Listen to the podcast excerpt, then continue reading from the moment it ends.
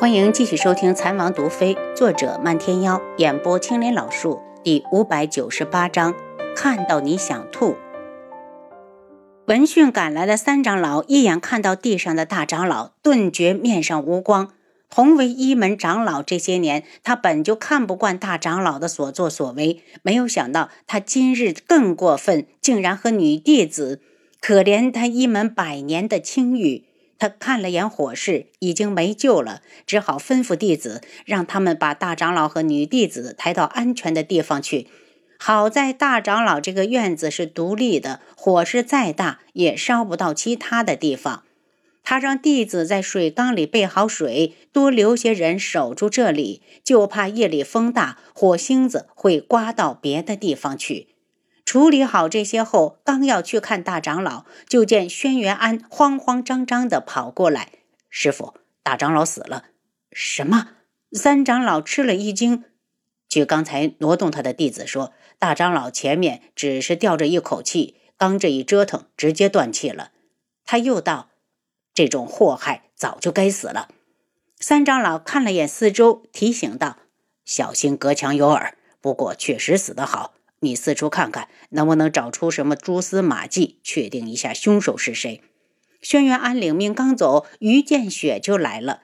师傅，那个女弟子并没有受伤，只是被人点了穴。把她带过来，为师有事问她。三长老道。女弟子被人带过来时，身后跟了一大群人，这些人都用嘲弄、鄙夷的神色看着她。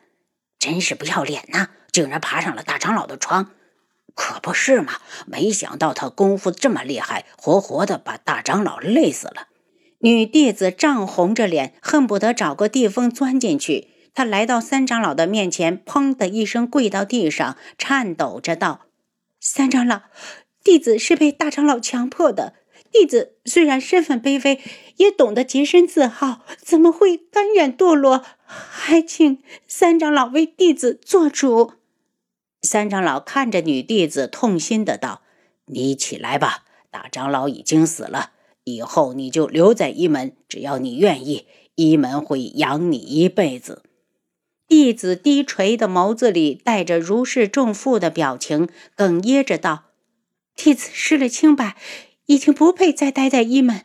我这种人只会给一门抹黑，求三长老放弟子下山。”其实只有他自己知道，他是有意攀附大长老，没想到气运不济，才刚失了身，大长老就死了。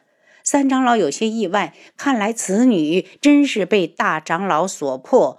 他严厉地看着门中弟子，以后若哪个敢在背后谈论今日之事，便以门规处置。建雪，你送他回去休息。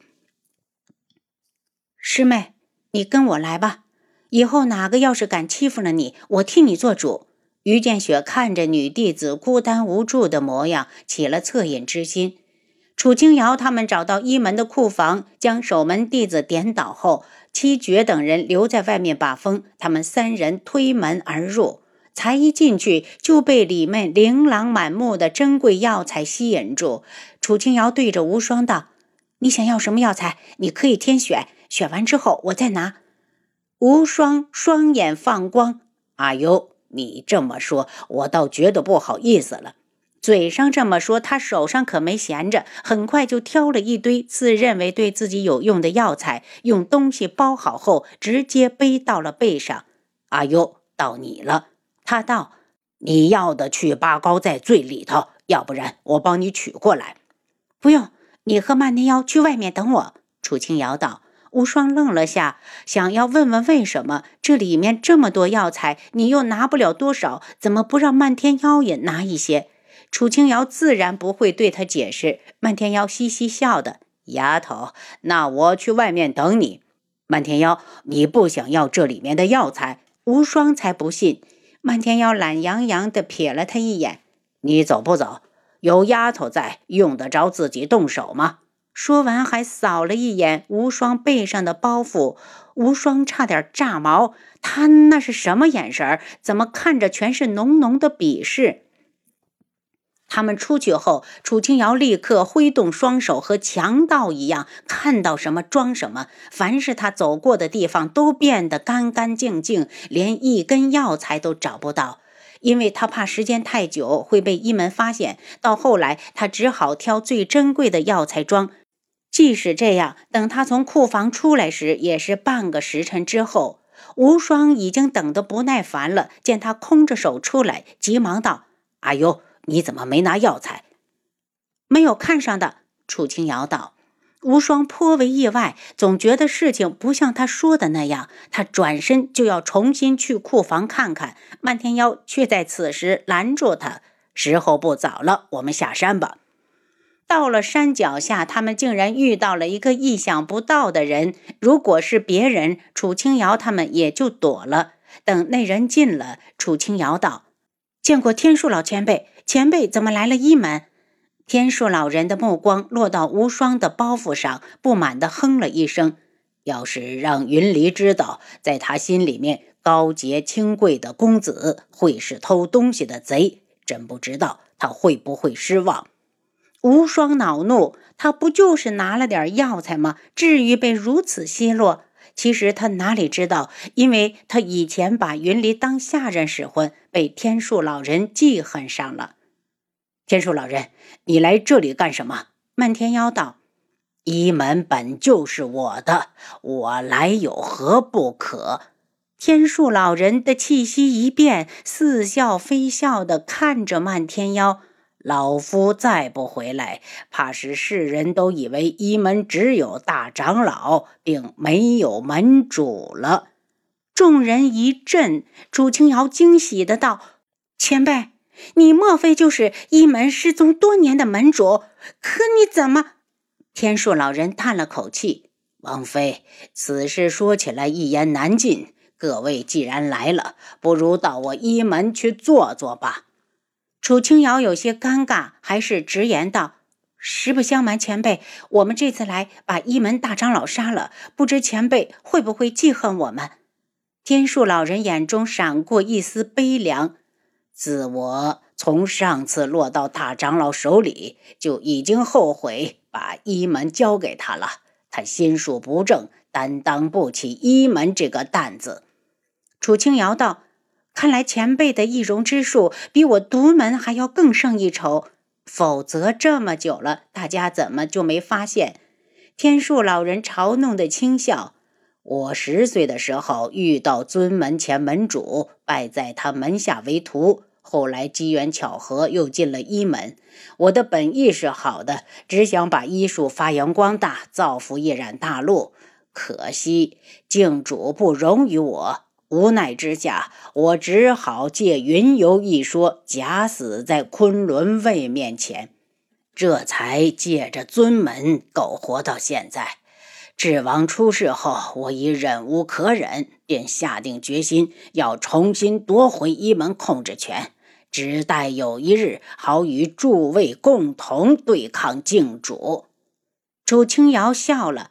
前辈，此时一门怕是正乱着。若你不方便出面管理一门，我看三长老就是个合适的人选。我们还有事，就不陪前辈了。他刚刚洗劫了人家的库房，有些心虚，自然是走为上策。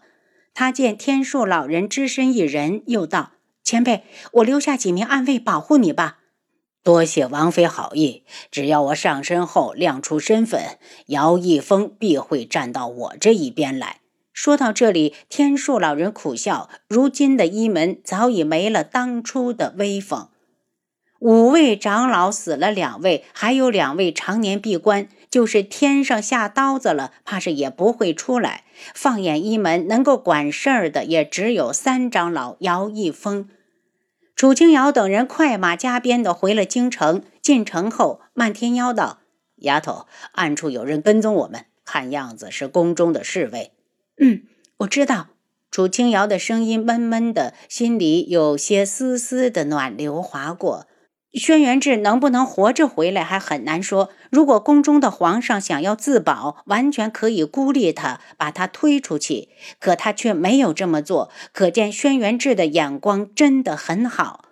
到了智王府门外，就听到府里面好像有人在争吵。他翻身下马，快步进去。只见童武惨白着脸，一脸愤怒的与贺兰溪对峙。七杀站在贺兰溪旁边，也是一脸的戒备。童武，你来我智王府有何贵干？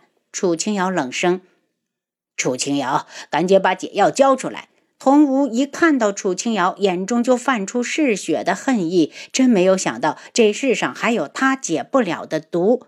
楚清瑶挑了挑眉：“这毒无解，只好麻烦堂主自己以身试毒，早日把解药研制出来。对了，到时候别忘了把解药也送我一份。”你，我要杀了你！童无怒不可遏的看着他。那天的一剑到现在都没有愈合，特别是断掉的两根肋骨，在他的身体里已经发黑变臭。此时此刻，他只想着早点解毒，先把命捡回来，来日方长。只要活着，仇什么时候都能报。想杀我，那就动手吧。楚清瑶道：“若你败了，就永远的滚出我的视线。”你真是个狠心的女人，你就这么不想嫁给我？童无不甘心，只要能够说动楚清瑶，让他对自己动心，他有剧毒在手，何愁大业不成？童无，麻烦你撒泡尿罩住自己，你不嫌自己恶心，我还想吐呢。楚清瑶一脸晕怒，童无被他损得脸色青一阵白一阵的，怒吼着道。楚清瑶和我作对，对你没有任何的好处。轩辕志已经死了，你是个女人，总要找个男人来依靠。您刚才收听的是《蚕王毒妃》，作者漫天妖，演播青莲老树。